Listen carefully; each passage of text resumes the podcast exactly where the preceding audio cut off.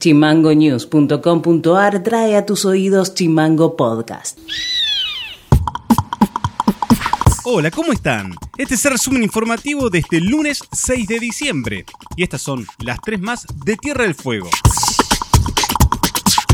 Desde hace más de un mes que hay 700 contenedores varados en el puerto de Buenos Aires por la falta de empresas navieras que hagan el transbordo a Ushuaia. El presidente de la Cámara de Transporte, Darío Loreto, en Radio FM Master, informó sobre las gestiones realizadas para que la empresa de bandera extranjera pudiera descomprimir la situación, pero la naviera PSL frenó la autorización con el argumento de que podían hacer el traslado. Solamente trajo el 30% de la carga varada y las industrias fueguinas están en serios problemas por la falta de materia prima para seguir produciendo. Loreto advirtió sobre la posibilidad de que que decidan sesentear personal por no poder continuar fabricando y cargó contra la mezquindad de PCL que no hace nada ni deja hacer. También descartó la posibilidad de conseguir 700 camiones para el traslado por vía terrestre.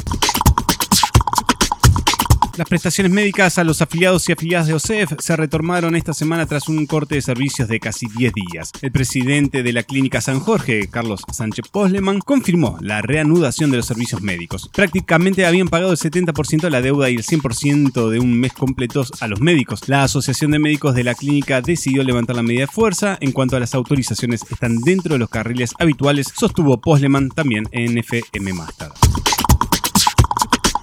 La Municipalidad de Ushuaia informó que a mediados de enero estará terminada la nueva celda del relleno sanitario de la ciudad. El secretario de Ambiente de Ushuaia, Mauro Pérez Toscani, planteó que el nuevo espacio va a dar un horizonte de trabajo de cuatro años para asegurar la disposición de residuos de la ciudad.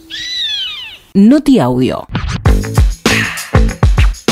concejal Juan Carlos Pino, a cargo del Ejecutivo Municipal por ausencia del intendente Walter Woto, dijo que no será él quien tome la decisión de vetar o promulgar la ordenanza que modificó el nombre del edificio de la Casa de la Mujer y la bautizó Pioneras Fueguinas. Pino además confirmó en diálogo con Radio Provincia que la ordenanza ya ingresó al municipio para su análisis técnico y político. Ya se envió a la municipalidad, bueno, eh, la verdad yo estoy a cargo de la intendencia, no no voy a hacer yo que tome de algún tipo de determinación, lo deberán tomar el intendente Walter Woto, así que hay 10 días de plazo para promulgar, ¿sí? Y si no se promulga de hecho, así que eh, todavía estamos dentro, todavía se está dentro de los plazos de los tiempos, ¿no? Pero ya fue firmado, enviado, así que el tema es que es que a partir de esto, bueno, hay 10 días que hay para para para este, vetarlo o que se promulgue de hecho. Eh, se probaron más de 80 temas en la última sesión ordinaria. Dentro de esos temas no es que uno al otro día este, se, se firman todos los proyectos y salen directamente hacia la intendencia. La gente de testigrafía tiene que verificar, certificar todo lo que lo que se dijo en la sesión, que la que las, las ordenanzas estén, toda la parte legislativa tiene un trabajo que hacer, digamos, no solamente que no haya errores, sino que quede redactado con todas las modificaciones y todo todos los proyectos, hablo en general, ¿no? Noti Audio.